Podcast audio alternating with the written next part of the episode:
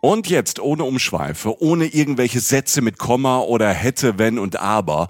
Wir haben neue Live-Termine und würden uns riesig freuen, euch zu treffen. Obacht, ich drop die jetzt einfach mal raus. Ja, drop it like it's hot, Jochen. Genau mein Ding. Wir sind am 23. Januar in Stuttgart bei der CMT, die Urlaubsmesse. Tickets dafür gibt es ab Herbst. Und wir sagen euch natürlich auf Instagram und in unserem Newsletter rechtzeitig Bescheid. Jetzt aber zwei Termine, wo es jetzt schon Tickets gibt. Am Freitagabend, am 7. Februar, sind wir in der Brotfabrik in Frankfurt. Und am 8. Februar, einen Tag später, sind wir auf der Volksbühne am Rudolfplatz in Köln. Wir machen jetzt Samstagabend Unterhaltung und es wird witzig, weil Jochen dabei ist. Und weil wir neue, fürchterlich peinliche Bilder von Michi zeigen. ja, ja. Dazu Reisegeschichten, Live-Podcast und ihr, die Reisen-Reisen-Community. Wir zwei freuen uns wirklich sehr. Extrem, extrem, extrem. Tickets für Frankfurt am 7. Februar und Köln am 8. Februar ab jetzt bei allen bekannten Vorverkaufsstellen erhältlich. Cool. Super cool.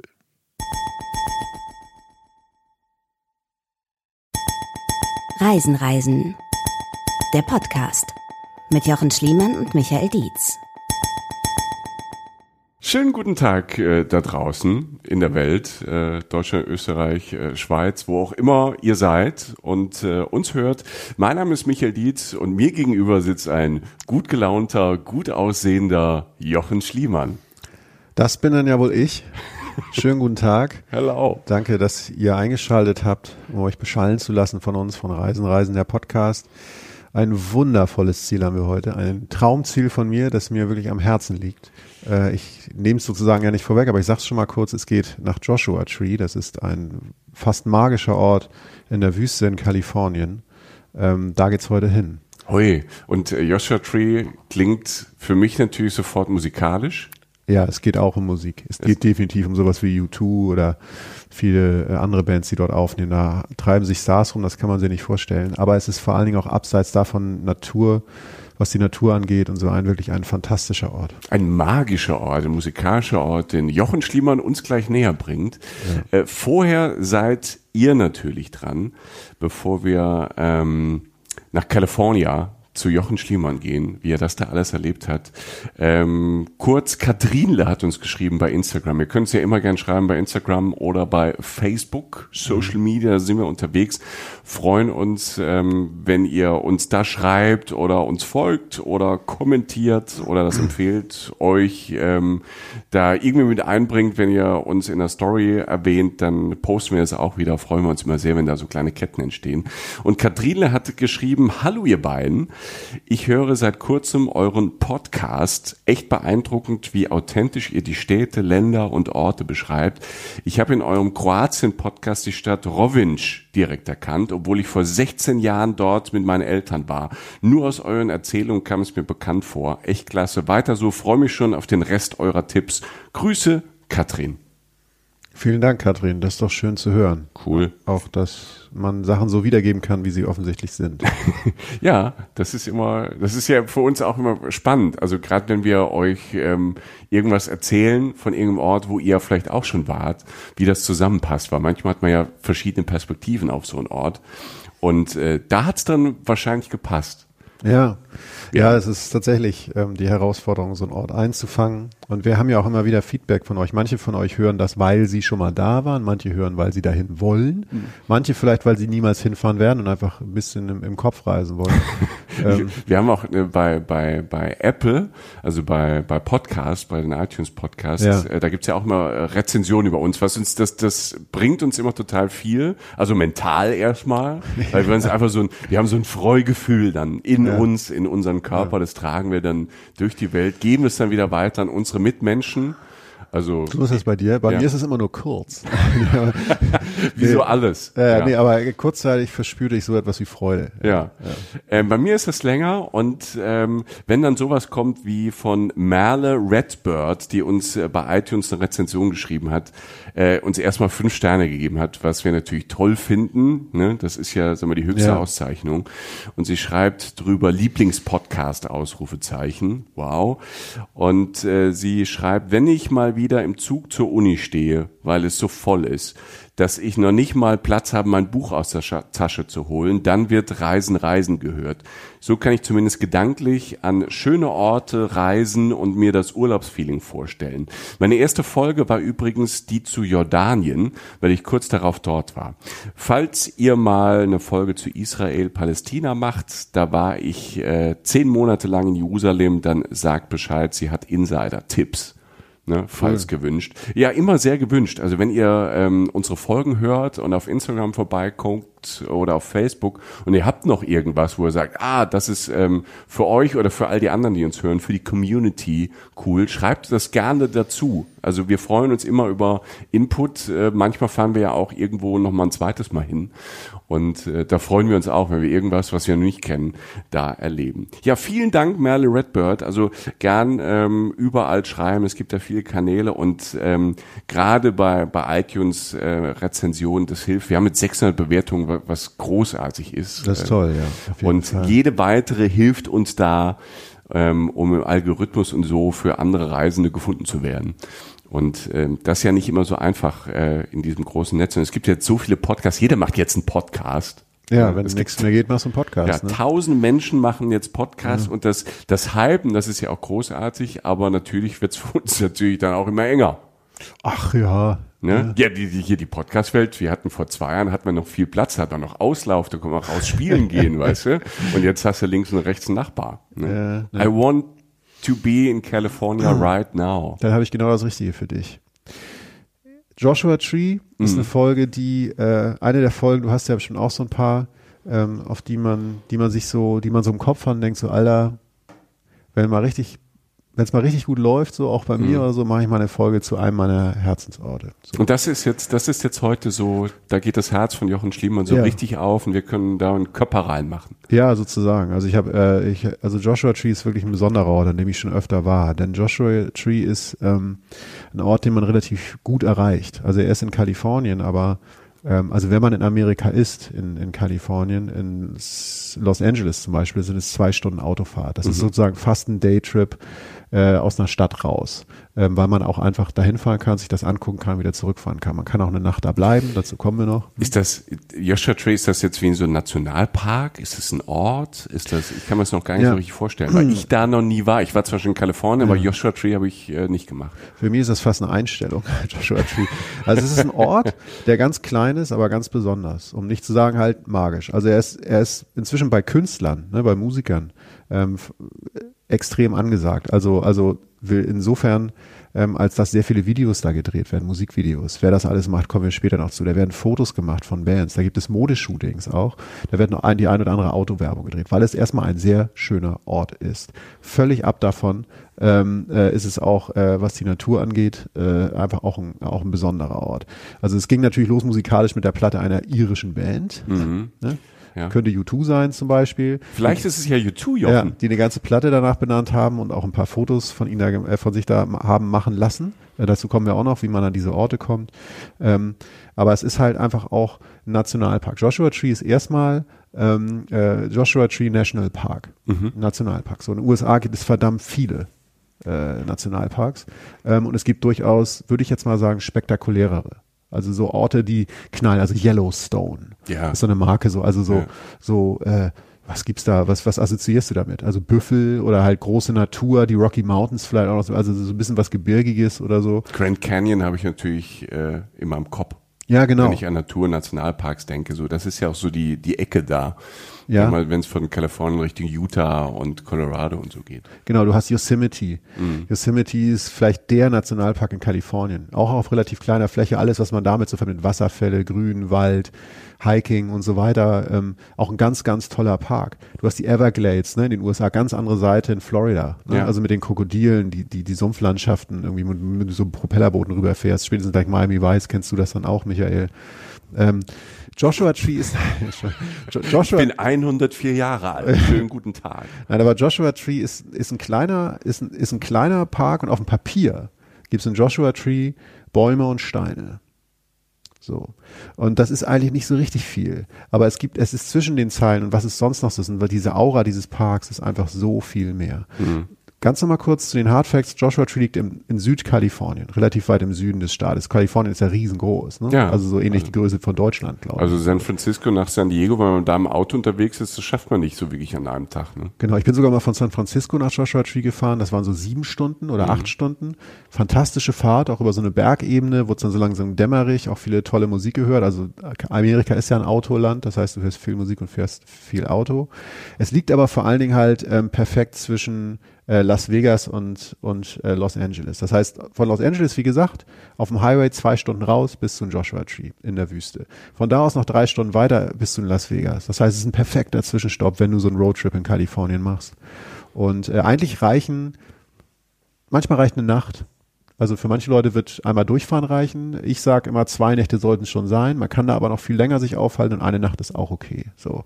Ähm, es ist letztlich der Übergang zwischen der Mojave-Wüste und der Colorado-Wüste und äh, ist benannt nach dem Joshua Tree, also dem Baum, äh, die Josua Palmlilie heißt das auf Deutsch. Ja? Okay. Also größte Gattung der Palmlilien. Ich weiß, du hast die jetzt nicht alle auf dem Arm tätowiert, aber nur mal zu kurz zur Einordnung so. Ähm, sieht aus wie eine Mischung aus Kaktus und Baum und äh, kommt vor allem halt in diesem Park vor. Du findest den fast nirgendwo anders. Also um den Park herum siehst du immer schon ein paar und im Park dann sehr viele. Also der, der Park ist na, nach dem Baum benannt, weil, weil er da am meisten vorkommt und da besonders schön ist.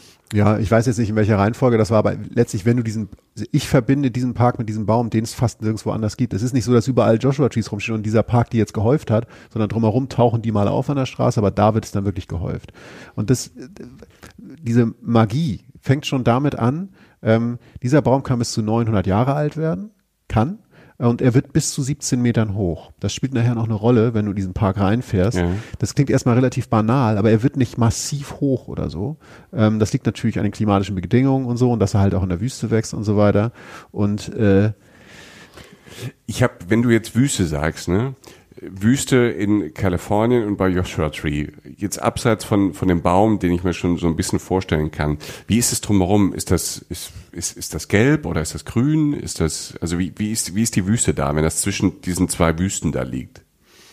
es ist, ähm, wenn du mich nach Farben fragst, fallen mir als erstes ein, ein Foto, das ich gemacht habe. Ich hab, mache da immer sehr viele Fotos, weil das ein sehr fotogener Baum ist. Darum werden auch die ganzen Videos dort gedreht und so. Ähm, weil es halt so ein, wie gesagt, bis zu 17 Meter hoch, relativ klein, so sta starke, dicke Äste mit so Zacken dran, so, wie gesagt, wirklich eine Mischung aus Kaktus und Baum gefühlt. Und äh, ich sehe halt diesen Baum, der relativ dunkel anscheinend und hat aber so mattgrüne Blätter. Dann hast du diesen hellen blauen Himmel, weil es in der Wüste offensichtlich nicht oft regnet und nicht so oft bewölkt ist, hast du wirklich dieses helle Blau und der Boden ist eher gelb. Und alle Farben sind so, wie nennt man denn das? Ähm, sind so ein bisschen pastellig, weißt du? Das heißt, du hast das immer so ein bisschen matter. So, also Ja, wie so ein Filter drüber eigentlich. Genau. Durch, auch durch die Sonne und so. Man hat fast so einen Instagram-Filter drüber. Ich finde ja, Ja. ja, Und du hast halt äh, nicht dieses knallige Grün oder dieses knallige Blau, sondern oder dieses knallige Gelb, sondern es ist alles so ein bisschen matter und aber auch alles sehr hell natürlich durch die starke, starke Sonneneinstrahlung. Und das Schöne daran ist, dass du ja meistens, wenn du da hinfährst aus, nach Joshua Tree, kommst du aus einer Stadt. Und jetzt einfach mal kurz, ähm, einfach mal kurz den Weg vorstellen. Du bist in, sagen wir, du bist in Los Angeles und hast da irgendwie tolle Tage gehabt, hast dann vielleicht im Zweifel dann Jetlag gerade überwunden, warst im Urlaub und so, hast da eine Metropole. Du hast Show, Glanz, du hast Dreck, du hast eine riesengroße, riesengroße Stadt, die sehr, sehr weit ausschert. Ähm, und irgendwann denkst du, egal wie, einfach raus. Und du fährst auf einen dieser, gibst es natürlich im Navi ein oder was auch immer oder in deinem, in dein Phone oder was auch immer und fährst auf einen Highway und bist natürlich erstmal relativ lange auf diesem Highway und hast noch das Stadtgefühl, so eine Stunde oder so. Ne? Und du hast dann ähm, Carpool Lanes, also halt, du hast halt verdammt, also du hast eine mehrspurige Autobahn, stressig, Autofahren, fremdes Land und so, obwohl es in Amerika noch relativ viel Platz gibt, ist es aber auch ein bisschen anstrengender. Und irgendwann öffnet sich halt Amerika vor dir. Du verlässt die Stadt und irgendwann verstehst du, wie groß dieses Land ist. Ähm, für mich war USA ganz lang Stadt im Kopf. Also so ich war durch die Arbeit, äh, dadurch, dass ich viele Interviews gemacht habe und so, war ich sehr oft in Städten. Das ist New York, Chicago, äh, LA oder so. Und das, und, und natürlich verbindest du mit Amerika diese Städte, San Francisco. Ich meine, das, das ist eine Ikone von Stadt, das ist toll. Und LA ja auch. Ähm, aber was Amerika halt auch ist, dieses riesige Land, dieses riesige, reich beschenkte Land, ähm, äh, beschenkt an Natur. Ähm, man könnte übrigens eine ganze Folge darüber machen, wie sie mit diesem Geschenk umgehen. Ähm, nicht alle, aber es ist ja auch schwierig in Amerika äh, mit dem Umweltschutz. Ähm, aber vor allen Dingen gibt es diese Natur und gibt es diesen Platz. Und der macht sich dann irgendwann auf.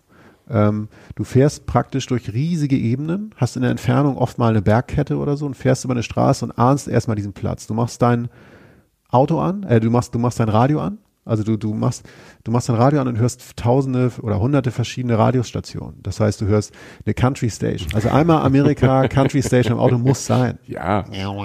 Und es gibt ja noch verschiedene Country Stations, ne? Die einen ein bisschen klassischer, die anderen machen dann äh, so Progressive Country. Mhm. Also es, das ist ja immer noch das, das Tolle dass eben in Amerika, auch wenn du draußen bist in der Weite, dass du meistens immer noch irgendeinen Radiosender empfängst, weil auch jedes kleine Kaff, also wenn da eine Farm steht, eine Kneipe und noch vier Häuser drumherum, weil einer muss ja noch die Post machen und einer muss noch das Lädchen haben, wo man einkaufen kann, auch für die Farmen drumherum da gibt's auch noch einen Radiosender. Ja. Einer spielt immer irgendwie Musik oder es läuft halt, es läuft halt irgendein Computer, der Musik macht.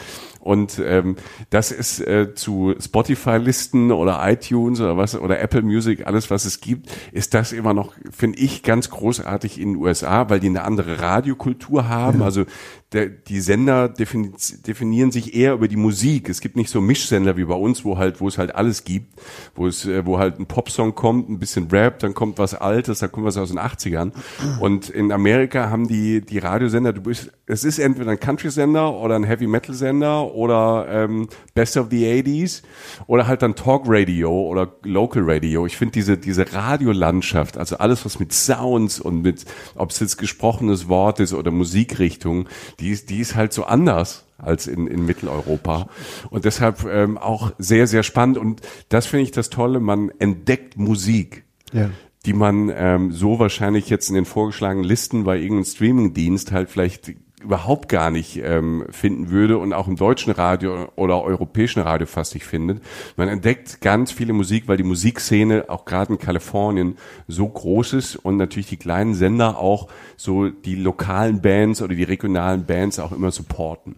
Ja, voll. Also du hast es sogar ähm, bei der Fahrt raus ähm, in die Wüste aus, aus Los Angeles hast du es. Du hast im Zweifel hast du K-Rock an, wenn du in äh, Los Angeles startest. Das ist eine ganz berühmte Rockstation da. Mhm. Und die haben natürlich eine sehr eng getaktete Titelliste. Das heißt, du hast dann schon mal irgendwann nach zwei Tagen denkst du, wow, den Song habe ich auch schon mal gehört. Aber du fährst dann halt raus und hast diese, diese Diversität, von der du sprachst. Du hast sogar, du hast College Radios, du hast sogar religiöse Sender.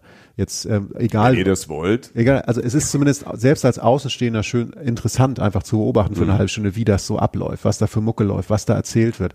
Die Country-Sender, muss das ist Amerika, so. Ja. Und du fährst in diesem Auto und äh, du hörst das und kommst irgendwann an. Äh, in sagen wir, es gibt zwei, drei Orte drumherum um, um den Joshua Tree Park, der ist nicht sehr groß. Ähm, gibt es äh, zum Beispiel den Ort Joshua Tree selbst, der heißt Joshua Tree, oder halt 29 Palms. So. Und das erste, was du machst, und das gehört alles zur Experience dazu, finde ich, du suchst dir erstmal ein Motel. Mhm. Ähm, da gibt's natürlich auch ein paar US-Kettenhotels und die sind völlig okay. Du kannst, ähm, also die sind natürlich abstufungsmäßig okay. Also es gibt da, weiß ich, weiß ich, sei es Best Western oder Holiday Inn, Motel Six heißt das, glaube ich, oder so. Bisschen bessere, bisschen billigere, bisschen, ne, so, also wie das halt so ist. Und diese, und diese, sorry, wenn ich da reinkrätsche, und die sind, die sehen ja auch wirklich aus wie in jedem Film, in jeder Serie, in jedem Movie. Du fährst mit einem Auto in diesen, auf diesen Motelhof drauf und du fühlst dich, finde ich immer, so vom Gefühl her fährst du halt in so eine Serie oder einen Film ja. rein. Ja, du hast, du hast einmal diese, diese, diese Hotels, diese größeren Ketten, die dir den Standard geben. Überall in Amerika wirst du diese Hotels finden und du kommst klar. Und du hast irgendwann vielleicht eine Kette, wo du sagst, das ist so die Mischung aus Preis und Leistung, die ich will. Und du hast halt diese Motels. Hotels, die Motels, ne, im Gegensatz zu den Hotels. Und die Motels sind halt oft relativ klein. Und ich sage jetzt mal eins, und wir sagen ja immer, wir ähm, ich nenne gleich noch zwei, drei andere, aber ähm, da gibt's auch nicht so viele. Das ist halt mitten in der Wüste alles. Ähm, zwei, zwei, drei, die ich wirklich gut finde und eins, in das ich immer fahre, das heißt das Harmony Motel. Harmony, die Harmonie. So. Weil du so ein harmoniebedürftiger junger Mann bist. Genau. Bei manchen übrigens, Musikfans, von euch klingelt es vielleicht gerade schon, aber da kommen wir gleich zu. Warum fahre ich denn? Weil es für mich das, genau das, was du meinst, Michael, genau das Motel ist. Es hat zehn Zimmer oder so, es ist klein. Du parkst mit deinem Auto direkt davor. Es ist nicht getrennt durch einen Zaun von der Wüste, weil einfach so wahnsinnig viel Platz ist, dass da nicht Haus an Haus steht. Du hast die Berge im Blick, du hast so eine Bergkette im Blick, Wüstenboden, ist auf einer kleinen Anhöhe und du blickst so auf diesen mini kleinen Ort, 29 Palms runter. Das ist ein Ort an der Hauptstraße, am Highway, so. Nicht am Highway, aber an der Hauptstraße, so. Und äh, da gehen so zwei, drei Straßen von ab. Das ist, die Straßen sind in der Gegend sehr gerade, weil es einfach nichts gibt, um dass sie eine Kurve machen müssen, sagen wir mal so. Und ähm, 29 Farms ist wie gesagt ein kleiner Ort. und dieses Harmony Motel, ich kam damals drauf, ähm, weil das man das kennen könnte, weil es auf dem Backcover von der Joshua Tree Platte von U2 drauf ist. So jo U2 haben Backcover heißt hinten drauf. hinten drauf, genau. U2 haben ähm, diese Platte gemacht, die wie gesagt auch so benannt ist. Ähm, da kommen wir gleich noch ein bisschen mehr zu. Fakt ist, dass diese Platte, die Fotos zu dieser Platte in der Gegend dort gemacht wurden von einem ganz, ganz berühmten Fotografen, der heißt Anton Korbein. Ah, Anton Corbijn. Das ist ein Holländer. Ja. Der hat äh, alle großen Künstler fotografiert, sei es jetzt Johnny Cash oder äh, sei es jetzt Deepesh Mode. Der hat fast alle Deepesh Mode Fotos, die ihr jemals gesehen habt, hat Anton Corbijn gemacht.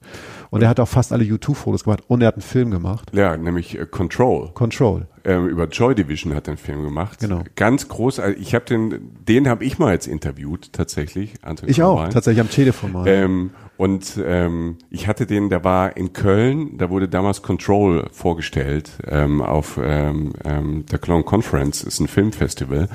Und äh, da habe ich moderiert und da war der beim ähm, Kölner Filmpreis ähm, einfach da und äh, Control wurde vorgestellt. Und ähm, witziger Typ, der ist äh, Niederländer. ja. Und äh, was heißt witziger Typ? Er ist so ein bisschen verschroben, verschlossen. Und dann passiert's, wenn jemand Anton Corbijn heißt, dann kann es natürlich passieren, dass man den Namen falsch ausspricht. Hast du gemacht? Ja, Was hast du gesagt? wie heißt der Sänger von Nirvana? Cobain. Du hast den Anton Cobain genannt? Und ich habe es, ich habe es nicht gemerkt. Und ähm, ja, es war sehr lustig. Er hat, er hat einfach, also ich habe es einmal, ich habe ihn als Corbin ähm, dann ähm, angekündigt und er Ja. hat das die ganze Zeit mitgespielt und ähm, hat, er hat sich nicht geärgert und äh, war ganz lustig und hat dann auch so ein bisschen erzählt über, wie er fotografiert und ähm, deshalb, deshalb erzähle ich das, weil ich ihn vorher als Fotograf kannte und dann als äh, Filmregisseur, weil er diesen tollen Film gemacht hat, der wirklich super ist, ähm, mit Alexandra Maria Lara und äh, Sam Reilly. Riley, siehst du den Namen? Geht wieder los, Ja, es ja. geht schon wieder los. Yeah, ich hab's wieder. Und äh, auch in Schwarz-Weiß ist toll fotografiert. Und damit, da hab, seitdem habe ich mich mit äh, mit ihm ein bisschen mehr beschäftigt. Und es ist ein ganz, ganz spannender Typ, wer sich Fotogra für Fotografie ähm, interessiert, den einfach mal googeln, ein bisschen seine Geschichte ähm, hören. Interviews sind sehr, sehr spannend, äh, weil es dann so so ein ganz spezieller Typ ist, den man da kennenlernt. Also und ähm, ja, da, Der, der hat die Fotos da gemacht. Der hat die ja, Fotos der, der gemacht. Das wusste ich jetzt nicht, Ich habe gerade ja. nochmal nachgeguckt, der hat tatsächlich auch ein Nirvana-Video gemacht. Das macht es noch lustiger, dass du Ja. ihn Cobain genannt hast. Ja. Er hat Heart-Shaped Box, das Video hat er gedreht. Ach, okay. Ja, der macht ja, er es fing ja alles an mit Fotos. Er macht da manchmal Bewegtbild, wie den Film zum Beispiel oder halt äh, manche, manche Videos, aber die Fotos, vor allen Dingen die von U2, äh, in dem Joshua Tree Park und drumherum, ähm, äh, sind in Schwarz-Weiß. Diese ganz klassische Anton Corbijn-Ästhetik. Das werdet ihr sehr schnell äh, finden. Ähm, wir können dazu auch nochmal auf unserem Blog was posten. Da könnt ihr euch das nochmal durchlesen. Ähm, wie, auch die, wie dem auch sei, ähm, dieses Harmony Motel spielt sozusagen eine Rolle in der Geschichte von U2. Und, äh, und es ist dieses, äh, dieses Schild, das an der Straße steht. Viele Motels in den USA, gerade die kleinen, haben so Schilder an der Straße, auf denen dann halt nochmal das Emblem des, des ähm, äh, des jeweiligen Hotels ist. Und da steht dann manchmal auch äh, Vacancy oder nicht, also sind, sind, äh, sind Zimmer frei oder nicht. Und unter diesem Schild an der Straße haben halt, haben halt U2 diese Fotos gemacht. Ich natürlich auch, stelle ich auch schön bei Instagram rein. Ja, tut mir leid. Also Ja, hör mal, das ist, äh, du, man ist ja auch Fan. man ist auch Fan. Also ich höre jetzt nicht die neuesten YouTube-Platten, höre ich nicht mehr 35 Mal am Tag oder so. Aber ich muss schon sagen, dass Joshua Tree für die Zeit, in der das passiert ist, eine unfassbar tolle Platte ist. Also eine sehr, die für mich sehr viel vereint. Äh, wir, übrigens, wir machen auch wieder eine Spotify-Liste, sei dabei gesagt. Ich mache auf jeden Fall eine Liste fertig, nur mit Acts, die was zu tun haben im Joshua Tree Park. Und ich verspreche Ah, euch, ich verspreche euch, man hört das. Man hört diesen Songs und den Acts an, dass sie dort waren. Das ist, es ist sehr, sehr spannend. Stehe ich voll drauf, Geografie und Musik. Ähm, und das haben U2 damals als eine der ersten Bands so eingefangen, ähm, als irische Band in Amerika. Wie Amerika ist, wie Amerika klingt. Denn wir als Europäer, oder na gut, Iren oder wir jetzt als Deutsche oder so haben einen anderen Blick auf Amerika als Amerikaner natürlich, so wie die auch Europa anders erleben. Total spannend. Ich natürlich Foto gemacht oder am Harmony-Schild. Der Harmony Motel hat auch so ein kleines, so eine kleine Bibliothek und eine kleine Küche und in der Bibliothek sind auch so ein paar Sachen gesammelt über U2 und so weiter, die Geschichte halt. Ähm, es gibt noch andere Motels, 29 Palms Inn sei zum Beispiel genannt, heißt also wieder Ort, 29 Palms und dann noch Inn dahinter. Ähm, wichtig ist, ihr checkt ein, und meistens, wenn man von irgendwo kommt, kommt man ja nicht morgens um sieben an, sondern eher so mittags, nachmittags, abends. Sachen ablegen, ins Auto und los. So, und jetzt fahren wir da mal hin. Ähm, am also besten, von dem Hotel in den Park. Von dem Hotel in den Park. Es ja. liegt am Park, also mhm. ist nicht weit weg. Und am besten fährt man, ist egal wann, weil es immer schön ist, aber ich sage jetzt mal so ein, zwei Stunden vor Sonnenuntergang, wenn man den Sonnenuntergang auch oben erleben will. Ähm, weil der Sonnenuntergang da oben gefühlt relativ früh ist, weil es relativ hoch liegt und so. Also irgendwie hat man das. Das ist dann schon so ein bisschen Gebirge, wo, also das ist nicht alles flach jetzt. Es ist eher ein Plateau. Ja. Also die, die, die, die Stelle, von der ich jetzt rede, bei, bei, bei einem der Eingänge ist wirklich eher wie ein Plateau, aber er liegt, es liegt halt höher. Du fährst da hoch. Also mhm. du fährst erstmal vom Hotel oder von irgendeinem der Orte an der Hauptstraße lang und folgst den Schildern zum Joshua Tree Park. Ist relativ easy. Vom 29 Palms Hotel, äh, vom, vom Harmony Motel fährst du einfach irgendwann rechts von der Hauptstraße ab. So.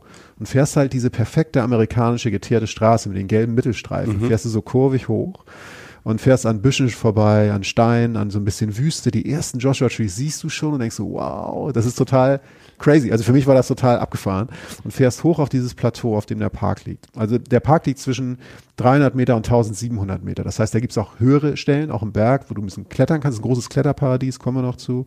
Ähm, auf den Quail Mountains zum Beispiel kannst du auch den Sonnenauf- und Untergang sehen, wenn du ein riesen Panorama der Wüstengegend haben willst, aber jetzt fährst du erstmal rein. So. Unterhalb, überhalb der 900 Meter Grenze wachsen diese Bäume. Das heißt, du musst erstmal da hochfahren. So, und kommst dann äh, über diese Straße irgendwann am Eingang dieses Parks an. Und das ist, äh, da zahlst du Eintritt oder auch nicht. Informiert euch, sei nebenbei gesagt, gern, wenn ihr länger unterwegs seid, über so einen Kombi-Pass für US National Parks. Man kann die kombinieren. Man muss nicht jedes Mal Eintritt zahlen, sondern man kann sich so einen Pass kaufen, der für mehrere gilt oder für alle oder so weiter. Müsst ihr euch einfach auf der Website informieren. Das Interessante ist, äh, wenn man da gegen Abend langkommt, sind die Ranger manchmal gar nicht mehr da. Und man bricht da kein Gesetz oder so, sondern der Park bleibt einfach auf, denn da geht ja eine Straße durch. Da fahren ja auch Leute aus Verkehrsgründen durch. Meistens nicht, weil es ein Umweg ist zu den anderen Hauptstraßen, aber du kannst nachts in diesen Park, du kannst jederzeit da rein. So und meistens, wenn ich dann zum Sonnenuntergang halt hinfahre, ist eh kein Ranger mehr da. Das heißt, ich fahre einfach durch. So. Und das, das heißt aber, wenn der Ranger mal da ist, wo du gerade ein perfektes Bild vom Sonnenuntergang machen würdest und dann fragt er schon, hast du ein Ticket gekauft, dann kannst du bei ihm kaufen im Notfall. Genau, ja, du ja. kannst da Eintritt zahlen und das solltest du auch. Ja, also das ist ja ein vernünftiges System. Ähm, manch, meistens einfach, selbst wenn man will, und es war wirklich so, äh, dass ich natürlich damit gerechnet habe, Eintritt zu zahlen, war er einfach nicht mehr da, weil er wahrscheinlich dann einfach Dienstschluss hat, die Schranke hochmachen, dann ist gut. So. Und dann, jetzt mach, fährst im Auto, kommst oben an auf diesem Plateau, mach Musik an. So, finde ich. Mach an, was du willst. Ähm, ich habe mit einem Freund geredet, der ähm, Graham Parsons Fan ist, also ähm, relativ alter, oder den gibt's schon lange nicht mehr, aber es ist ziemlich lange her, dass der Musik gemacht hat, der hört immer Graham Parsons. Ich sage jetzt mal, nur einmal durchgespielt, macht an, was ihr wollt mach U2 an The Joshua Tree, die Platte.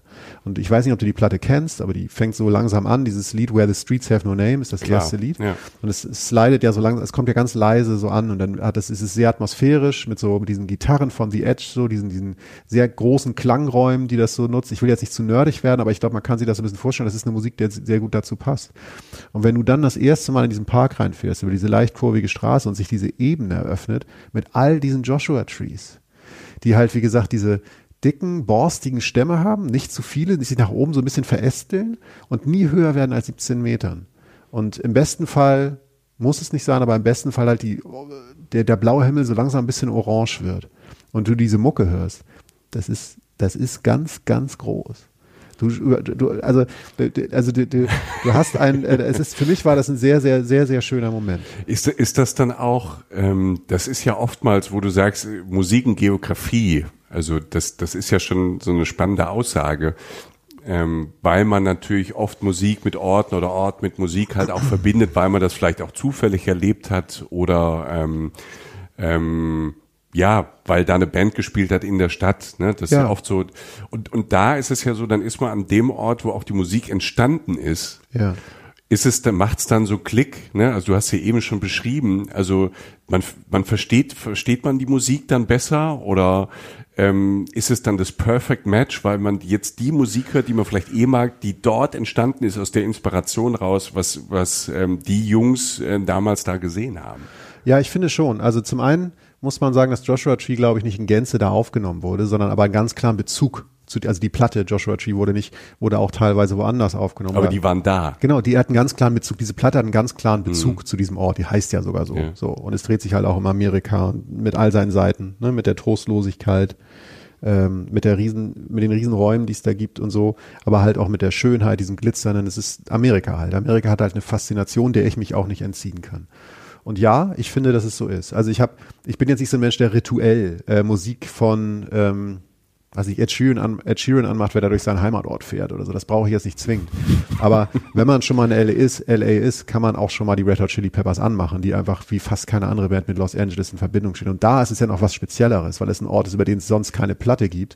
Da ist eine ganze Platte, die zu einer der größten Rockplatten der Welt wurde, ähm, von einer Band, die einfach dafür bekannt ist, dass sie eine gewisse Atmosphäre bauen kann. Denn das ist ja, das Interessante ist, ähm, dass U2, ähm, wie gesagt, sag mir Bescheid, wenn ich zu nerdig werde, aber der äh, The Edge, der Gitarrist von U2, der hat ja einen Gitarrenstil, der sehr speziell ist. Der hat ja diese, ich kann das jetzt nicht nachmachen, aber der hat sehr viel, ähm, der spielt eigentlich nicht viel. Also die Musik von U2 aus den frühen Jahren ist sehr übersichtlich. Was aber dafür sorgt, weil er wahnsinnig viel Hall auf der Gitarre meistens hat und auch einen besonderen Sound, dass es nach sehr viel Klangraum klingt. Und genauso sieht das aus. Wenn es da etwas gibt, in der Wüste in Kalifornien oder Amerika, ist es Platz. Und da werden sozusagen so die ganzen Flächen, die man dann so sieht, werden für mich schon gefüllt in dem Moment und haben ganz klar was damit zu tun. Weil, weil der Sound diese Fläche halt durch die, durch die Einfachheit, aber die, die, die Breite und das Wabern halt füllt. Genau, und du kannst vor allen Dingen selbst in dem Park, weil ich meine, es wird, ist ein Park, der geprägt ist von einem Baum und der auch so benannt ist. Das heißt, man könnte meinen, da gibt es nicht viel Interpretationsspielraum, den gibt's aber. Du kannst diese, diese Freifläche kannst du füllen, wie du willst.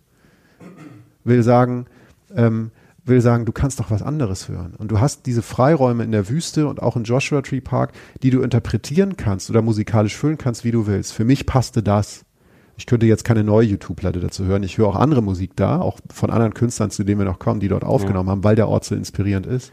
Aber es ist total spannend. Wir waren beim, wir waren beim Sonnenuntergang. Genau, wir waren beim Sonnenuntergang.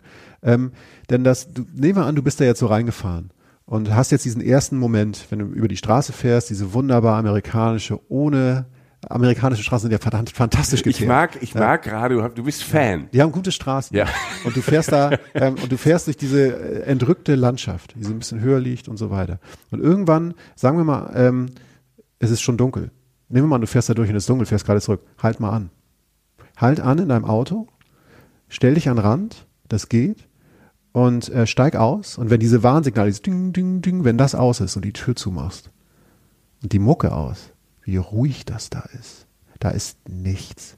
Dieser Moment, diese komplette Stille ist, ist auch magisch. Ähm, das ist Wüste, das ist vor allem, wenn du noch aus L.A. kommst oder Las Vegas, diese wahnsinnige Ding, Strom. ding, ding. Hast ja immer ein Geräusch, Nur Taktung. immer, ja. Und dann hast du erstmal diesen, bleiben wir mal bei dem Szenario mit dem Musikmoment da stehen und dann machst du die Tür zu und machst auch die Mucke aus, den Motor aus. Du hörst nichts, nada. Und du siehst ja auch jedes Auto kommen von weit weg, weil es so dunkel ist. Es gibt ja keine Lichtverschmutzung. Das heißt, du hast natürlich auch einen Sternenhimmel, wie aus dem Bilderbuch, weil du in der Wüste bist. Es gibt kaum Wolken und es ist nirgendwo Licht woanders rum, das halt diese Stern, dieses Sternbild halt abdämpft. Und du hast halt den Blick nach oben, du hast in der Silhouette des Mondes diese borstigen, seltsamen Bäume, die nur noch schwarz sind sozusagen im Mondschatten. Du hast diese absolute Ruhe und äh, das ist da, das sind die Momente. Und ich rede ja nicht, du, du gibst keinen Cent aus in dem Moment. Ne? Also das ist, du fährst nicht irgendwo hin und musst mit einem Bungee-Seil irgendwo runterspringen oder dich anzünden oder so, sondern du fährst mit deinem Auto irgendwo hin und bleibst stehen und, äh, und genießt es und bist in dem Moment an diesem Ort. Und das sind die einfachen Momente, die für mich Joshua Tree halt interessant machen. Du kannst dich da sogar auf die Straße setzen und mal kurz innehalten.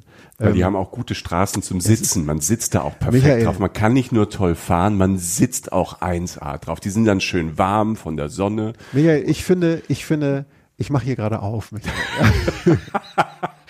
ich zeige meine Gefühle. Ja, Michael. ja. Ich, und ich, ich, ich, ich versuche das in meiner Art und Weise zu unterstützen. Ja, vielen Dank. Das ist deine Art und Weise. Ja, Ja. Gut. Aber das reicht jetzt, sagen wir mal, das reicht erstmal für den ersten Eindruck vom Joshua Tree Park. Du kannst da durchfahren, du kannst dich da aufhalten, kannst dich da auch hinsetzen und so weiter. Fahr mal zurück zu deinem Motel und denk mal über Essen nach. So. Amerika auf dem Land ist jetzt nicht irgendwie das diverseste Ding. Da gibt's jetzt nicht äh, vegane Asiaten so in der Wüste in 29 Palms oder so, weil es einfach Land ist, weil es äh, Peripherie ist, weil es keine moderne Stadt ist oder so. Aber es gibt was. Ähm, es gibt ähm, es gibt, äh, wie heißt es, Ripco zum Beispiel. Ripco Mhm. ist zum Beispiel ein klassischer amerikanischer Grill. Die hissen auch manchmal dann die Flagge so, wenn einer kommt. Ähm, aber machen halt fantastische Rips, äh, wunderbare Burger oder was auch immer. Da kannst du also also irgendwie so, so, so ein Glas Cola, das war so groß, das muss ich in beiden Händen halten. ähm, aber, Und aber der Jochen hat große Hände. ja, ja, aber es ist wirklich, es ist, es ist halt, äh, es ist halt Amerika. Und ich finde, so eine, sowas würde gehen. Du hast auch Supermärkte, zum Beispiel in 29 Palms oder so, kannst dich auch selbst eindecken auf dem Zimmer was essen. Also es ist nicht so klein, dass da nur zehn Häuser stehen. Wie groß ist die Stadt? Einwohnerzahl weiß ich nicht. Stell dir einfach eine längere Strecke von zwei, zwei, drei Kilometern vor an der, an der Hauptstraße. Also du Davon- hast schon Infrastruktur. Du bist Ja. in, du bist da nicht im Nirgendwo. Nein. Also im Park schon, aber dann, wenn du aus dem Park rausfährst, wieder an die, an, an den Highway, da ist Infrastruktur. Du hast den großen amerikanischen Supermarkt immer in der Nähe, Ja. egal in welchen der Orte drumherum du pennst. Das dauert dann vielleicht mal 10, 15 Minuten. Du hast ein Frühstückscafé, du hast irgendwie das und das. Du findest Sachen. Ja. Du kommst klar. Gibt's So. Pancakes? Ja, sicher. Gut. Es gibt bin ich beruhigt. Das ist mal eine wichtige Frage. Wenn du Frühstück sagst in Amerika, dann Pancakes. Am besten so vi- 14 übereinander gestapelt, so daumendicke Dinger und dann einfach so eine Flasche Ahornsirup von oben drüber laufen lassen. Aber noch ein extra Klecks Sour Cream oder irgendwie oder Sweet Cream oder was auch immer. Ja, du hast da sogar das Vollklischee, um es mal durchzureiten, von Denny's. Ah, Denny's ist ja diese, ja, kann ich mich erinnern. Ja. diese, diese Restaurantkette, wo es einfach für gefühlt äh, 20 Cent äh, 42 Pancakes gibt. Ähm, da sitzen auch viele Rentner rum, einfach weil es günstig ist und die den ganzen Tag abhängen können. Äh, so Kaffee-Free Refill und so. Also du kannst dafür eigentlich zu wenig Geld deinem Körper, essen. genau, deinem Körper fürchterliches antun, aber Ja. das muss halt manchmal sein. Zusatzstoffe, ja. Zusatzstoffe to go, aber günstig. Genau, Supermarkt natürlich auch äh, Chipsregal von zwei, gefühlt zweieinhalb Kilometer Länge und so, also amerikanischer Supermarkt halt, ne, wie es so ist, mitten in der Wüste. Wenn du was anderes machen willst, da abends, ähm, gibt es um, um Joshua Tree, diesen Park rum, eine sehr schöne Szene, ähm, oder so ein paar Bars zumindest. Ähm, du hast den Joshua Tree Saloon zum Beispiel, da kannst du essen, trinken, Karaoke machen, da gibt's auch Live-Musik am Wochenende, es gibt halt ähm, äh, das relativ oft Live-Musik und so. Du hast ähm, in einem Ort namens Pioneer Town, also der Joshua Tree Saloon wohlgemerkt ist in dem Ort Joshua Tree. Ähm, in Pioneer Town ist äh, Pappy and Harriet. Das ist ähm, auch ein Club. Da gibt's Konzerte, unter anderem im Hinterhof. Und das ist dann halt wieder das Ding. Da spielt eine sehr gute Sessionband auch ab und an und da treten dann aber auch relevante Künstler auf, obwohl Ah, es in der okay. Wüste ist. Also die Ja. Melvins spielen da demnächst mal. Äh, Devendra Benhart äh, hat, da- ist dort aufgetreten. Es war sogar so, dass durch das Festival, was in der Nähe war, Coachella Festival, sage Ja. ich auch, also der coolsten Festivals der Welt, ähm, äh, sind da teilweise, ähm, weil die gerade in der Nähe waren, Künstler aufgetreten wie Lord oder zum Beispiel. Also ich rede von Stark, Weltrufkünstlern, die in so einem kleinen Western-Club auftreten. Muss man Glück haben, aber gibt es. Und das ist Joshua Tree. Diese Beschaulichkeit, diese Natur, diese Einsamkeit plus halt so ein bisschen, immer hast du das Gefühl, dass da so ein bisschen Starpuder rüber gewedelt wird. Da hat sogar schon mal Paul McCartney gespielt. Boom. Bam. Jetzt Ja. bin ich, ich war, ich bin kurz, Ja. kurz ruhig. Es gibt da in Indio, Kalifornien, das ist auch sehr nah an Ort Indio, gibt es da ein Festival, das heißt Coachella Festival. Und da gibt es noch ein anderes Festival, das auf demselben Festivalgelände stattfindet. Das ist so ein Festival, auf dem die größten, gediegenen Rockstars der Welt ab und an auftreten. Und da war Paul McCartney dabei. Ja. Manchmal ist dieses Festival an zwei Wochenenden aufeinander folgend. Und in den Tagen zwischendurch müssen die Jungs ja irgendwas machen. Okay. Und dann ist Paul McCartney halt mal aus seinem LA noch mal, aus seinem Hotel in LA noch mal vorbeigekommen und hat abends eine Show gespielt. Oh, wie groß, wie großartig muss das sein? Aber Coachella, das ist das, was man äh, kennt man auch, äh, ähm, wenn man jetzt bei Insta unterwegs ist, ähm, weil die Leute da immer halt auch diese abgefahrenen Bilder machen, weil die Leute immer verkleidet sind, die großen Künstler da spielen, es ist super hip, nur schöne Menschen und das in so einer Wüstenlocation. Und das ist aber auch nicht so weit weg von Joshua Tree. Du siehst fast das Gelände, wenn du auf einem der Aussichtspunkte sitzt. Ah, also es ist okay. wirklich ganz, ganz nah. Und äh, äh, ja, Coachella ist das coolste Festival der Welt. Ganz einfach. Also es ist, ähm, es ist gar nicht so alt. Ähm, es ist, weiß ich, ein, zwei Jahrzehnte oder so alt, glaube ich. Ähm, und es hat sich dazu entwickelt, genau zu dem, was du sagst. Jeder Instagram-Post im April wird gefühlt aus Coachella Ja. kommen, weil alle Stars, also nicht nur die Musiker, dieses Jahr, weiß ich, treten da Rage Against the Machine, Frank Ocean und Travis Scott oder so auf. Das sind halt nicht nur große Künstler, sondern auch Künstler, die seit Jahren nirgendwo gespielt haben. Ähm, dann tauchen da aber auch ganz viele Schauspieler auf. Paris Hilton wird sich da rumtreiben. Alles, was euch jetzt an Promis aus Amerika so einfällt, die werden, die müssen da inzwischen schon hin, um Fotos da zu machen. Weil es einmal diese Szenerie ist aus dieser Wüste, dann noch so ein paar Palmen, weil es eine Oase drumherum ist.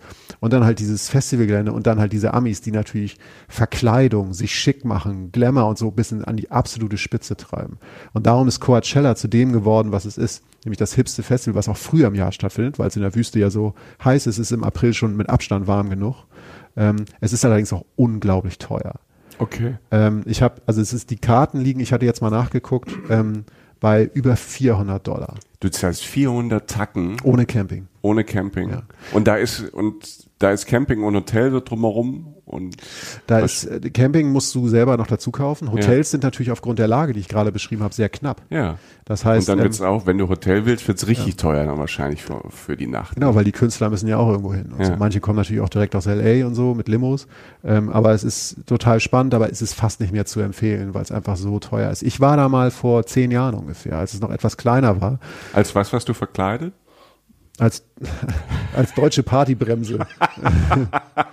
War günstig. Ja, nee, ich war tatsächlich, ich habe äh, da äh, äh, mit einem Künstler, ähm, dieser, äh, also ein Rockmusiker, ähm, war, war ich da unterwegs und dann meinte, ich wohne ja in Palm Desert, glaube ich, ist ein mhm. Ort drumherum. Ich so, lass doch zum Coachella. Ich so, yo, äh, wie kommen wir denn da bitte rein?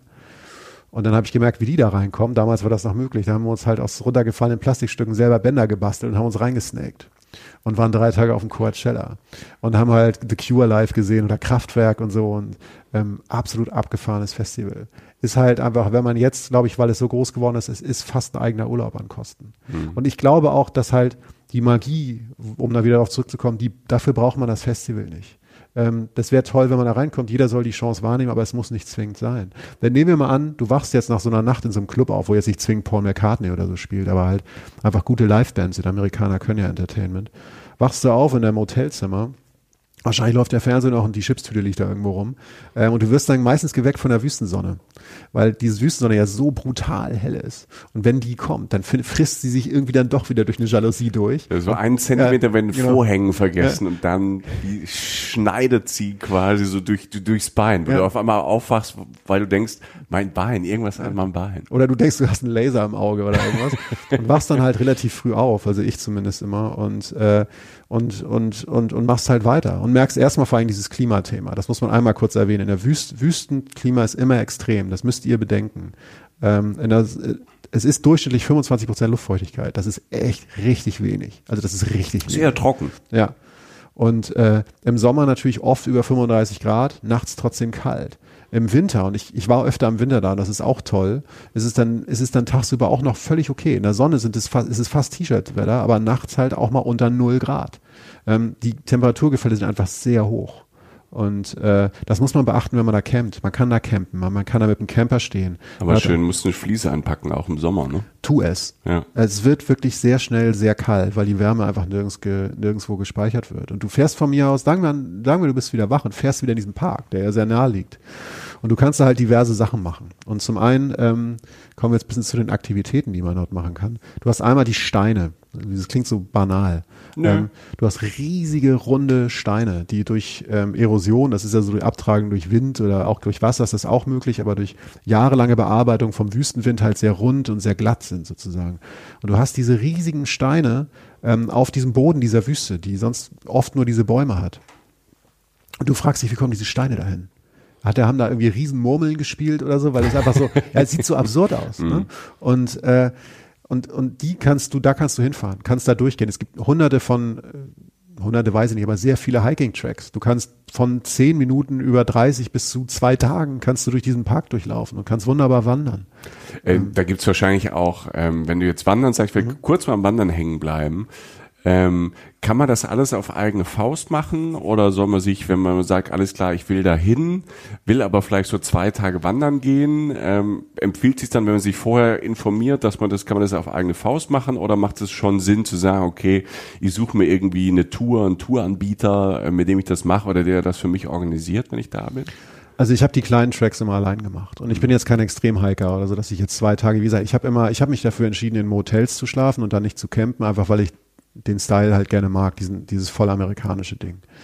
Ähm, du kannst da auch sowieso campen und kannst da selber auch so rumlaufen und die kleinen Tracks kannst du auf jeden Fall allein machen. Wofür du Leute brauchst und das ist das ist eine der Hauptsachen, die man dort auch machen kann. Es ist halt ein Felskletterer-Mecker. Also Ja. Menschen können da klettern und da kannst du wie immer, wenn du dich im Netz informierst, halt Kurse machen oder Leute irgendwie organisieren, die dir helfen beim Einsteigerklettern oder auch ein bisschen fortgeschritten. Also es gibt da wunderbare Möglichkeiten zu klettern. Da brauchst du definitiv Leute.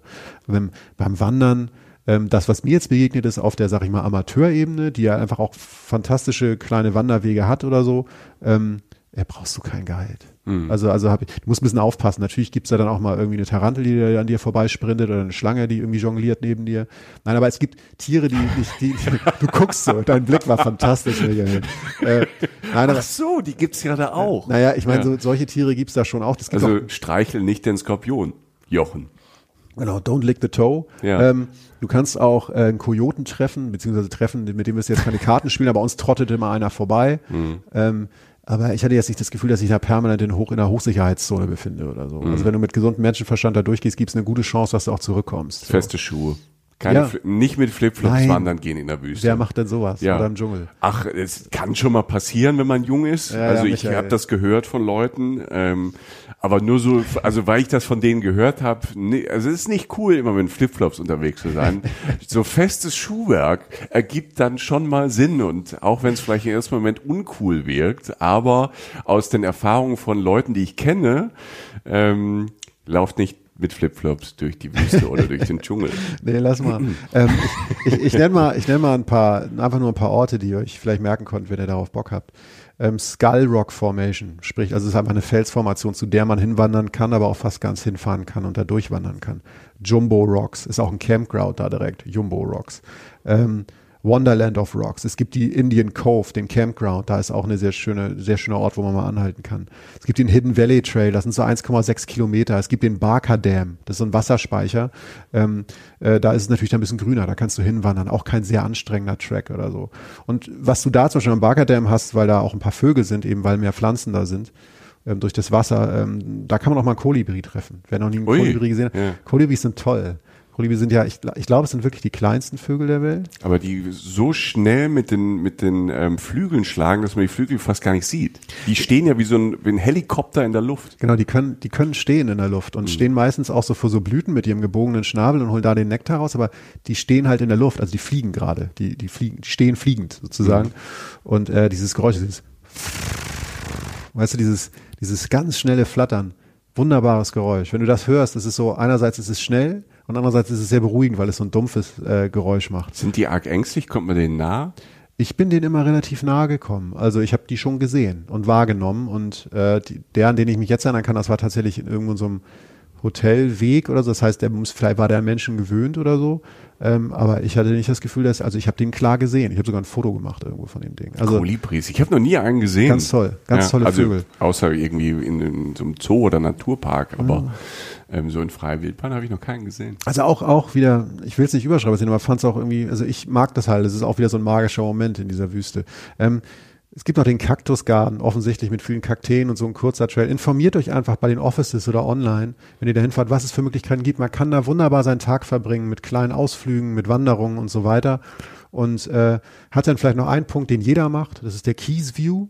Ähm, das ist der höchste Aussichtspunkt im Joshua Tree Park. Ähm, da kannst du äh, sogar die San Andreas Verwerfung von sehen. Das ist dieser Graben, ähm, äh, der hauptsächlich der Grund ist, warum es so viel Erdbeben in Kalifornien gibt. Also relativ viele. Es gab ja irgendwie, wann war das? 19, 1906 oder so gab es ein ganz schlimmes Erdbeben in Kalifornien. Ich bin ja 104 Jahre alt, wie wir gelernt haben. Da war ich noch nicht auf der Welt. Ja, du kannst dich an das Zittern noch erinnern, Ja. sozusagen. Aber da, das ist letztlich äh, eine der wenigen Orte, wo halt die pazifische und die nordafrikanische, äh, amerikanische Platte, also halt diese tektonischen Platten, von denen Erdbeben ausgehen, an Land aufeinandertreffen. Du hast das ja oft im Wasser. Ne, vor Japan oder so sind ja diese Sachen unter Wasser. Da siehst du diese Dinger. Du siehst natürlich nicht, wie sie das bewegt, weil es so langsam geht, aber das ist auch ein interessanter geografischer Punkt sozusagen. Und du siehst das Coachella Valley, wo im weiteren Sinne auch dieses Festival ist, über das wir geredet haben. Du kannst an ganz klaren Tagen bis nach Mexiko rübersehen. Du siehst einen Salzsee. Ähm, es, ist, es ist wirklich ein schöner Ort, um einen Tag zum Beispiel zu beenden. Es wird dann auch wieder gesagt, schnell kalt, ne? Wüste. Und es wird dann auch mal windiger, weil du ein bisschen höher bist. Ähm, aber es ist ein schöner Ort, den man einmal ansteuern sollte. Und auch der Weg dahin ist schön, weil du so relativ gebogen durch diese ganzen Baumwälder und manchmal Kakteen und so durchfährst. Ähm, das wäre so ein Ding, was man auf jeden Fall mal irgendwie am Anfang oder am Ende eines Tages machen sollte. Aber es klingt ja, das war jetzt so ein, so ein, so ein Schnelldurchlauf noch an, an, an Sachen, die du jetzt gesagt hast, an Mhm. Orten, die man da besuchen kann. Du, du sprichst jetzt immer so von ein, zwei Tagen, aber theoretisch, wenn man vielleicht auch äh, wandert und wenn man es ein bisschen ruhiger angehen möchte, ähm, kann man das ja auch, kann man da ja auch locker eine Woche abhängen, weil du hast ja Total. abends, du hast ja, du, du hast ja tatsächlich da draußen Clubs, du hast Live-Musik, du kannst tagsüber wandern, ähm, du kannst ja auch einfach ein bisschen durch die Sonne spazieren, es ist, es ist wunderschön, du kannst rumfahren, also das ist jetzt nicht nur ein Trip, wenn man sagt, man ist eh in Los Angeles oder Las Vegas, ich nehme das mit, das ähm, würde ich jetzt, wenn ich das nächste Mal da wäre, auf jeden Fall mitnehmen, Ja. weil ich habe Joshua Tree nicht gemacht, als ich damals in Kalifornien war, ähm, aber das ist ja auch so eine Region, ähm, wo man vielleicht auch einfach eine Woche sein kann. Ich finde ja. Ich bin natürlich, du merkst ja, ich bin vorbelastet und nicht objektiv, aber man kann da so viel machen. Also, also der Tagesausflug geht, aber es ist viel mehr möglich. Du hast, ich, ich, ich droppe jetzt aber nur ein paar Namen, die ihr vielleicht schon mal gehört habt. Ähm, Palm Springs, eine Kleinstadt, die es da gibt. Palm Desert, eine Kleinstadt, die es da gibt. Das sind alles Orte, ähm, an denen früher ähm, sehr viel äh, äh, reichere Menschen auch sich erholt haben vom Stress in Las Vegas. Also Frank Sinatra hatte da ein Haus zum Beispiel. Palm, Palm Springs ist ja auch äh, ganz bekannt wegen ähm, Chair. Bonnie und Chair. Ja. eigentlich, Ne? Irgendeiner, irgendeiner war da mal, jemand Bekanntes war da auch mal Bürgermeister von Palm Springs. Und wa- was da in der Ecke, wenn man, also in Palm Springs bin ich mal tatsächlich durchgefahren und bin damals aber nicht nach Joshua Tree, weil ich weiß auch nicht gerade warum. Aber da, das ist auch, ähm, wenn du da durchfährst, da fährst du auch, äh, da gibt's auch so lustige Sachen wie Millionen von Windrädern. Ja. Hast Stimmt, du die gesehen stimmt, damals? Ja, stimmt. Also wo du das, das ist also als ich das erste Mal da war, das ist schon so lange her, da kannte ich Windräder so noch gar nicht. Also Ja. da gab's die bei uns überhaupt gar nicht und da fährst du wie durch Millionen von Windräder und äh, weil du es ja vorhin noch mal angesprochen hast, so Umweltschutz und äh, und, Nachhaltigkeit. Äh, Kalifornien ist im Gegensatz zu zum Rest von Amerika halt äh, sehr fortschrittlich in Sachen Nachhaltigkeit und Umweltschutz. Also, also auf der einen Seite, auf der anderen Seite verbrauchen sie unfassbar viel Wasser, um irgendwie Mandeln zu produzieren und haben Wassermangel. Deshalb ist es ja auch so heiß da und deshalb gab es ja auch jetzt oder gibt's immer mehr Brände da oder immer mehr Waldbrände. Auf der anderen Seite, andererseits sind die Kalifornier ähm, immer schon sehr weit gewesen in grünen Ideen, in ähm, im Umweltschutz, in Naturschutz. Deshalb gibt's ja auch so viele Parks da. Ja, ja, der Kalifornien ist relativ weit vorne für, für Amerika auf jeden Fall. Ähm, und ja, also diese Windräder stimmt. Also das, das frisst, das frisst sich nicht, aber es ist ein Teil dieser, dieser wahnsinnig großen dazu, ja. Wüstenbergszenerie. Ne? Ja. Und du hast auch in ähm, äh, Palm Desert und ähm, Palm Springs ähm, hast du halt auch dieses, ähm, das ist oft ein Rentnerdomizil, weil die, also für den Winter. Reiche Senioren kommen halt oft aus dem Norden im, äh, im Winter halt in den Süden, in diese Wüstenorte, weil es dort so angenehm warm da ist. Da hast du halt perfektes Wetter, 18 Grad tagsüber, 19 Grad oder so. Und das halt in unserem Winter. Will gesagt, will sagen, Joshua Tree ist alles andere als nur ein Sommerziel, sondern das kannst du locker auch im Januar oder im Februar besuchen. Ne? Und ähm, was es halt auch macht, und äh, das siehst du schon in Palm Desert und Palm Springs bei so ganz weirden Vorgärten, an denen du manchmal vorbeikommst oder so, es macht halt was mit der Kunst. So. Und es ist einfach ein, äh, ein sehr inspirierender Ort. Wie gesagt, es wird diese Spotify-Liste von uns geben, die ich zusammenstelle, unter anderem mit U2, aber auch noch ganz anderen Künstlern. Ich zähle mal kurz auf, wer alleine in den letzten Jahren da Videos gedreht hat. Okay, ich bin sehr gespannt. Billie Eilish, dicker geht's gerade nicht. Ja, ne? das ist ja das dickste, was, Ja. also der dickste Pop-Act auf dem ganzen Planeten. Genau, gerade. also die hat Bellyache heißt das Lied. Das ist äh, noch ein früheres, die ist ja eh schon sehr jung, aber das hat sie vor ein paar Jahren gemacht. Das Video dazu, Ariana Grande, ähm, äh, Frank Ocean, der jetzt gerade Headliner dieses Jahr vom Coachella Festival ist, Bad for Lashes. Ähm, aber auch deutsche, eine deutsche, deutsche Band wie Silbermond hat da zum Beispiel mal ein Video gedreht. Ähm, Silbermond. Es, ja, Guilty Pleasure. Mein Guilty Ist Pleasure, so? Silbermond. Ja, Silber, Silbermond ist mein Guilty Pleasure. Michael, Ja. interessant. Ähm, Ja, sorry. nee, alles gut, alles gut. Ähm, da, das Leichtes Gepäck. Ne? Reisen mit leichtem ja, genau. Und ähm, das sind die Künstler, die dort drehen. Es gibt aber auch noch was ganz anderes. Es gibt zum Beispiel ähm, die Rancho de la Luna da. Die Rancho de la Luna ist eine Ranch, sozusagen, oder gesagt ein Haus. Ähm, das ist eigentlich ein Studio, ein Musikstudio. Und äh, das ist einfach nur mal, um zu erklären, warum der Ort so besonders ist. Das ist der Ort, an dem äh, Bands den Anfang genommen haben und ganz klar ihre Wurzeln haben, namens Caius und eine Band namens Queens of the Stone Age. Ähm, Queens of the Stone Age ist eine aktuelle Band, die einfach eine der größten Rockbands des Planeten gerade ist, also auch viel mit Dave Grohl von den Foo Fighters und so macht, Headline-Festivals weltweit. ähm, arbeiten mit Elton John und ZZ Top und so zusammen. Und dieses Studio selbst, die Rancho de la Luna, wo das alles den Anfang nimmt, wo auch diese Band schreibt und arbeitet, ähm, heißt zwar Studio, aber ist halt ein Haus und ist ein sehr beispielhaftes Haus für die Art und Weise, wie Menschen dort leben. Es ist halt ein Wohnhaus in der Wüste und es ist halt äh, vollgestellt, also wirklich sieht aus wie so eine, also du kommst in Dunkeln in der Wüste da an und da drin ist so dieses warme Licht und dann hast du halt diese so bibliothekartig alles vollgestellt mit Büchern, Platten, Instrumenten, Teppiche überall, kleine Figuren, ganz weirde Sachen, die da rumstehen und so. Ähm, das ist so dieser klassische Wüsten-Hippie-Style. Die haben immer dieses verspielte, verschrobene in den Sachen, die sie so machen.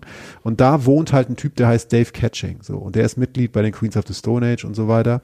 Und ähm, hat ein ganz also eigentlich stehst du in einem relativ runtergekommenen, größeren Wohnzimmer, das aber auch relativ verwinkelt ist. Und irgendwann verstehst du, das ist das Studio. Das ist das Studio, in, Joshua, in dem Joshua Omi seine Musik aufnimmt. Das ist die Musik, in dem die Arctic Monkeys zum Beispiel eine Platte geschrieben haben. Ich war da mal, ich habe die da äh, besucht so und dann auf einmal ging ich raus und da saß an der Feuerstelle, saßen zwei Typen mit einem englischen Akzent. Und dann meinte Josh auf einmal so, ja, das sind die Arctic Monkeys, Alter. Und ich so, Digga, das ist mit die größte England aus, Band aus Großbritannien. Die sitzen gerade in der Wüste im Nichts. Ja, die hatten irgendwie, die wollten irgendwie neue Platte schreiben, brauchten neue Einflüsse, sind die hingekommen. Und sitzen in diesem Wohnzimmer und zocken halt rum. Das ist auch Joshua Tree. Ähm, man kann das nicht besichtigen, aber man weiß, dass es da ist. Und es gibt genug andere Sachen, die man besichtigen kann. Ähm, zum einen gibt's von der einen Band, die heißt Kai's Welcome to Sky Valley. Das ist so ein Schild, das ist das Cover ihres Albums gewesen. Das gibt es da auch in der Nähe, das werdet ja. ihr dort auch finden.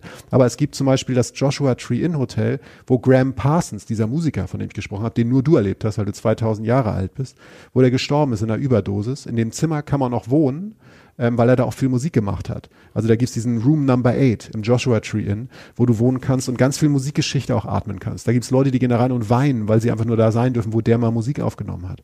Du hast die, neben der Musikebene, die ich auch in den anderen Clubs schon genannt habe, du hast eine ganz wilde Kunstszene. Wüste, Wüste bietet Platz. Das heißt, Wüste hat manchmal nicht mal Mieten, die du zahlen musst. Das heißt, du kannst als Künstler, es gibt Ecken in Kalifornien, wo du wirklich ohne Kohle wohnen kannst und mittel, nicht mittellos, aber halt ohne jede Form dem, dem Kapitalismus anzupassen, einfach ganz seltsame Kunst machen kannst, weil es so heiß ist, dass da sonst keiner wohnen will. Und es gibt eine Sache, und da sind wir auch durch, noch das Integraton. Also, okay. Was ist das? Um das Kunstding mal auf die Spitze zu tragen. Ja, so, bitte, jetzt, bitte. Pass mal auf. Lass laufen, Jochen. Integraton. Circa 30 Minuten von 29 Palms im Auto. Ne? So, ist nicht weit. Ähm, sieht aus wie ein Planetarium, ist designt vom Typen, der heißt George Van Tessel. Ich spreche das jetzt mal so aus. Ja? Der Van Tessel halt. Ne? Fantastic. Ja, aber Van Tassel, ich weiß nicht, Van ja. Tessel. Der ist der festen Überzeugung gewesen, dass er Kontakt zu Außerirdischen hatten. So, also der hatte einfach Kontakt mit Außerirdischen. Und zwar nicht einmal, sondern die haben sich nicht geschrieben, aber das war irgendwie was Festes so. Der hat ähm, gesagt, dass, Anwe dass er Anweisungen erhalten hätte von Besucher vom Planeten Venus, ähm, dass er etwas bauen soll, nämlich diese Integraton. Die haben ihm gesagt, bau das Ding.